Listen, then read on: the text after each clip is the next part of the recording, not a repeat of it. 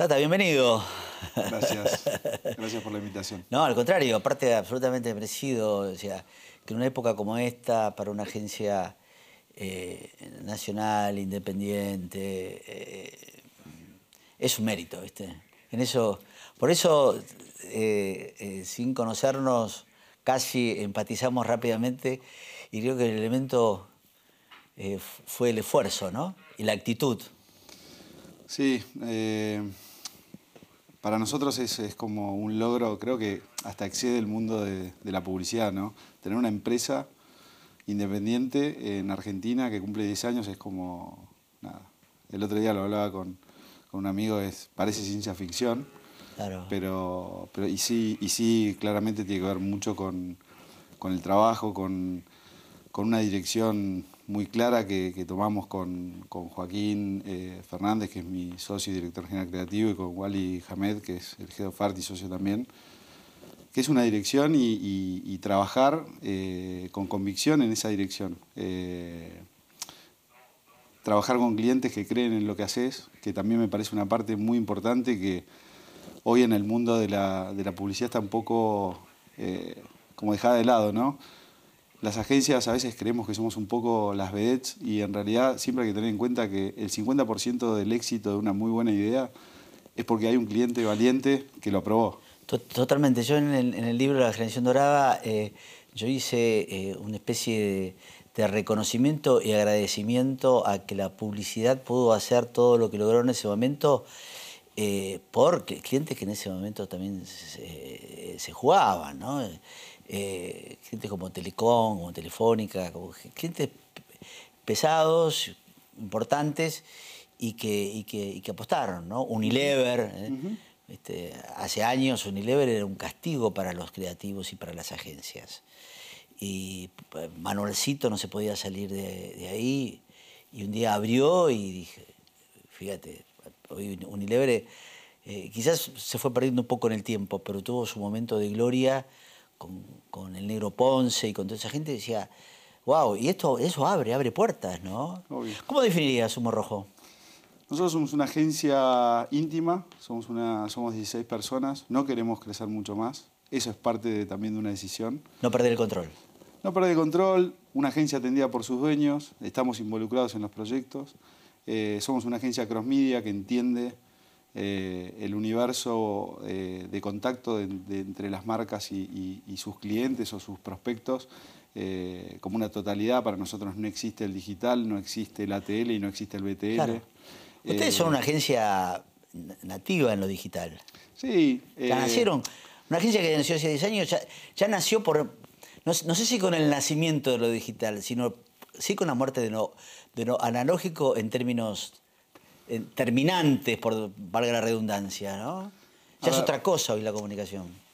Yo diría que uno de los grandes méritos que, tiene Humo Rojo y quienes somos parte de la agencia, no solamente yo, sino todo el resto del equipo, es esa capacidad, eh, nosotros tuvimos una gran capacidad de transformación.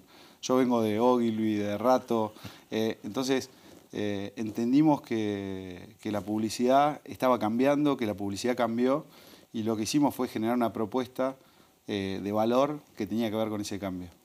No, y, me imagino también con la idea de que, toda la mochila que vos traías de oro y, rato, eh, no depositarla en humo rojo, que humo rojo sea otra cosa, ¿no? Obvio.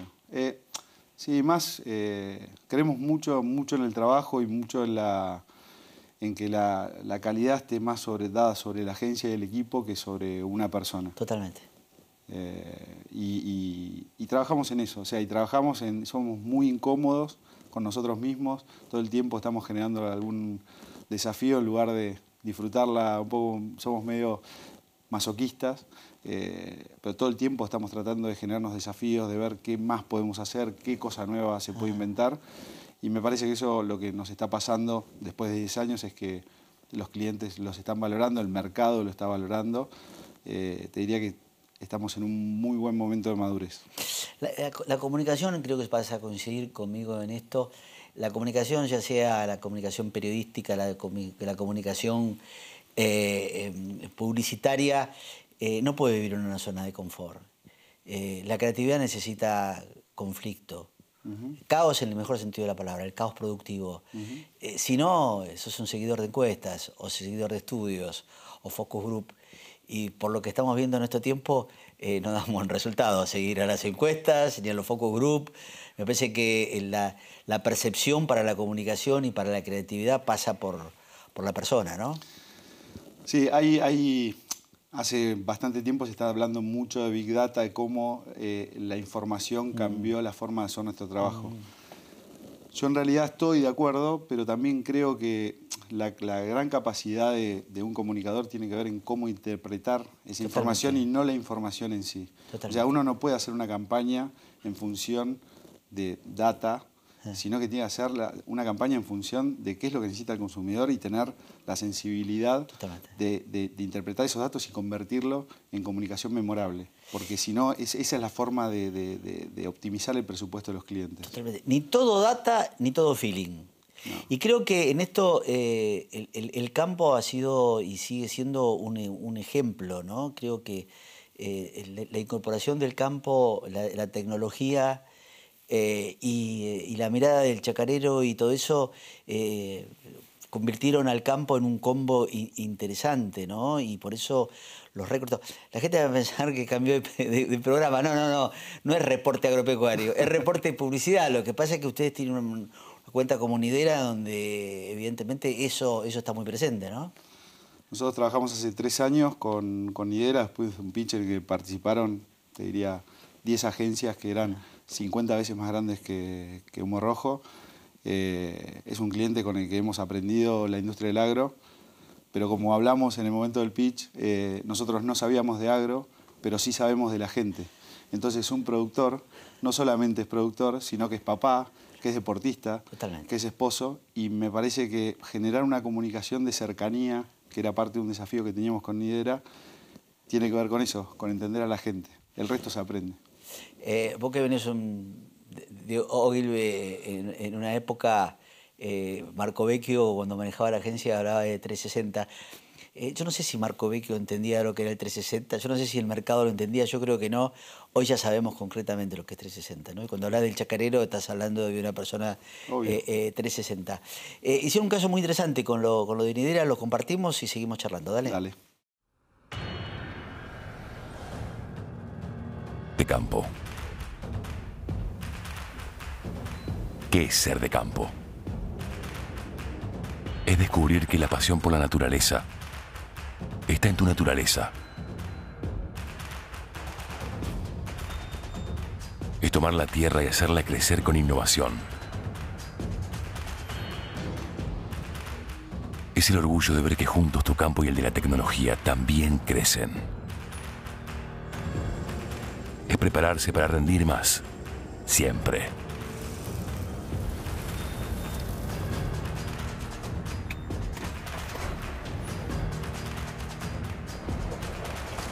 Y por sobre todo es entender que ser de campo es algo que nunca deja de ser.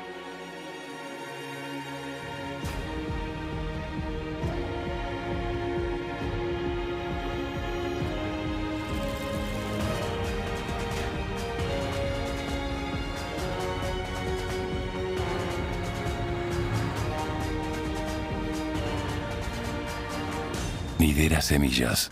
Crecemos juntos. Bueno, ampliarnos lo que no nos contó el, caso, el video. Eh, básicamente tiene que ver con, no poner todo el... La estrategia de comunicación fue no poner el esfuerzo o, el, estímulo en, el producto, sino entender que para que un producto sea rendidor necesita de un productor que trabaje ese campo. Y, básicamente tiene que ver con eso, ¿no? De, que para que la promesa del agro es en general es rendimiento, ah. pero para que ese rendimiento genere un ah. diferencial ah. necesita alguien que, lo haga. Y esa es la dirección que tomamos nosotros. Y Flybond es una de las cuentas que le está generando algún tipo de satisfacciones, ¿no? Sí, estamos muy contentos. Eh, empezamos a trabajar con un proyecto en particular y hoy estamos trabajando eh, con continuidad. Eh, y la verdad que es una cuenta muy vertiginosa, muy divertida y es parte de ese pelotón de clientes eh, valientes que se animan a hacer cosas. No, aparte, eh, las low cost están haciendo una pelea muy fuerte, con mucha resistencia, que tiene que ver desde la noche del palomar a un montón de cosas.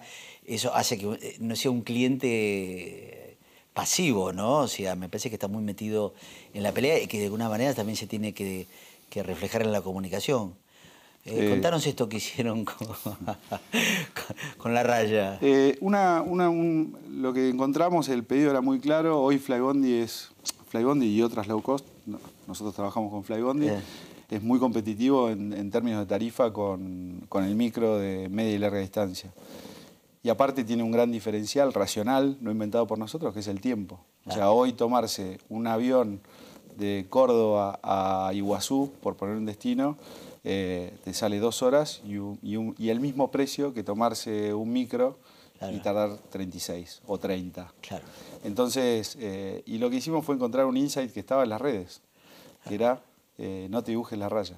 O sea, hay una gran frase cuando una persona está muy mucho tiempo sentada, se tiene que dibujar la raya con un marcador. Exactamente. Y eso lo transformamos en una campaña.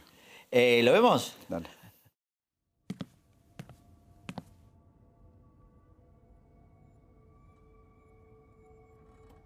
Recuerdo estar en el micro.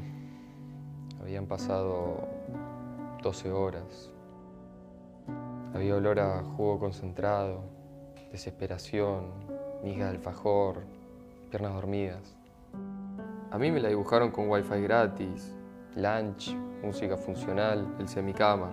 Terminé con el asiento de adelante reclinado más del límite permitido.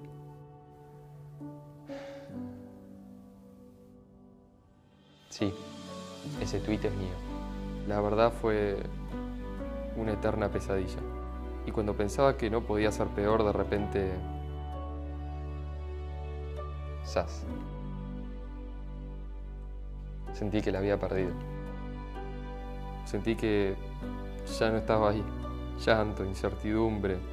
Pasaron por mi cabeza recuerdos imborrables que pasamos juntos, jugando sentados en el patio de la casa.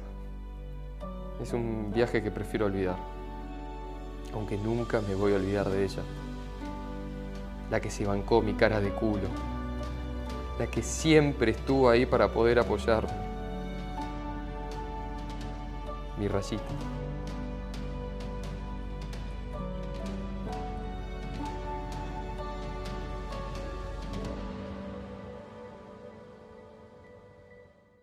Y acorde con la nueva época que vive la Argentina, eh, pasamos de las 20 verdades peronistas a las 50 verdades de una agencia que siempre creció. Todas las agencias tienen una cosa un poquito peronista, ¿no? Eh, nosotros, Peronistas somos todos, decía el general, así que digamos que sí.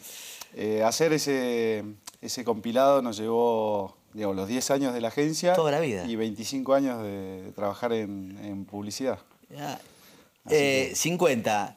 Elegí dos o tres que sean las más relevantes desde tu punto de vista. Eh, la primera, que es la 1, y por eso la pusimos número 1, que tiene que ver un poco con, con el ADN de la agencia y tiene que ver con que el cliente tiene la última palabra, pero no la razón.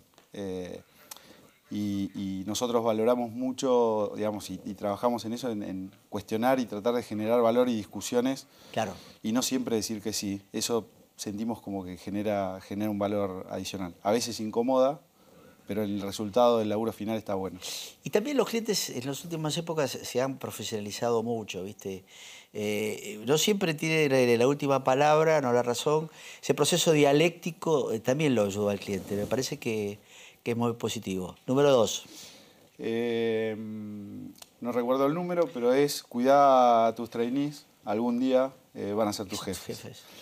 Y tiene que ver también con un, con un proceso de, de cuidado del talento, de la falta de talento que hay en la industria de la publicidad y con, con generar... La publicidad es un poco ingrata con la gente que Totalmente. trabaja y tiene que ver con, con cuidar el talento, con generar un espacio de, de trabajo que, que sea más lindo, que no sé, nosotros tenemos una política de home office, una vez por semana puedes trabajar de tu casa, nos estamos mudando a un lugar más grande para que la gente esté más cómoda. Eh, digo, tratar de dar algunas capacitaciones. Digo, generar un espacio para que la gente se desarrolle porque necesitamos mucho del talento. Y aparte, la carrera en una agencia de publicidad no es la misma que en un banco o de una empresa multinacional. Acá el talento es como el fútbol, ¿viste? Hay, jugadores que debutan a los 22 años en primera y otros que debutan a los 16. Entonces, me parece que es muy importante porque en esto de la publicidad muchas veces le, da, eh, le exige más a la gente que lo que le da. Y no responsabilidad por los dólares de las, agencias, sino porque no se valora el valor, eh, valga la redundancia, de las ideas. Entonces me parece muy importante. Y cerremos con la última. Eh, atendidos por sus dueños, no es barato, pero es mejor. y yo creo que esto está implícito algo que también se charla bastante, que tiene que ver con la, con la pasión y con la actitud. ¿no? Eh, la zona de confort no, necesita haber un poquito de caos, un poquito de bronca, un poquito de enojo y entendimiento, y creo, y nadie mejor que vos y que tus socios eh, para entender eso, ¿no? Nosotros, bueno, el rojo tiene que ver con la, a veces me preguntan el, de dónde salió el nombre, y el rojo tiene que ver con la pasión, con los sentimientos. Nosotros eh, nos peleamos, discutimos, nos puteamos, y eso tiene que ver entre nosotros y con nuestros clientes y con, nuestros equipos y eso tiene que ver con, que sentimos mucho lo que hacemos y creemos mucho en lo que hacemos. Feliz cumpleaños, eh, eh, vamos a seguir eh, charlando, discutiendo, me parece que es, importante que, entre las agencias y los medios y, y también las marcas, porque en definitiva ellas son las que más, más les sirve el trabajo de ustedes. Eh, podemos mejorar la industria. ¿eh? Absolutamente. Gracias, ¿eh? Gracias a vos. Ya volvemos.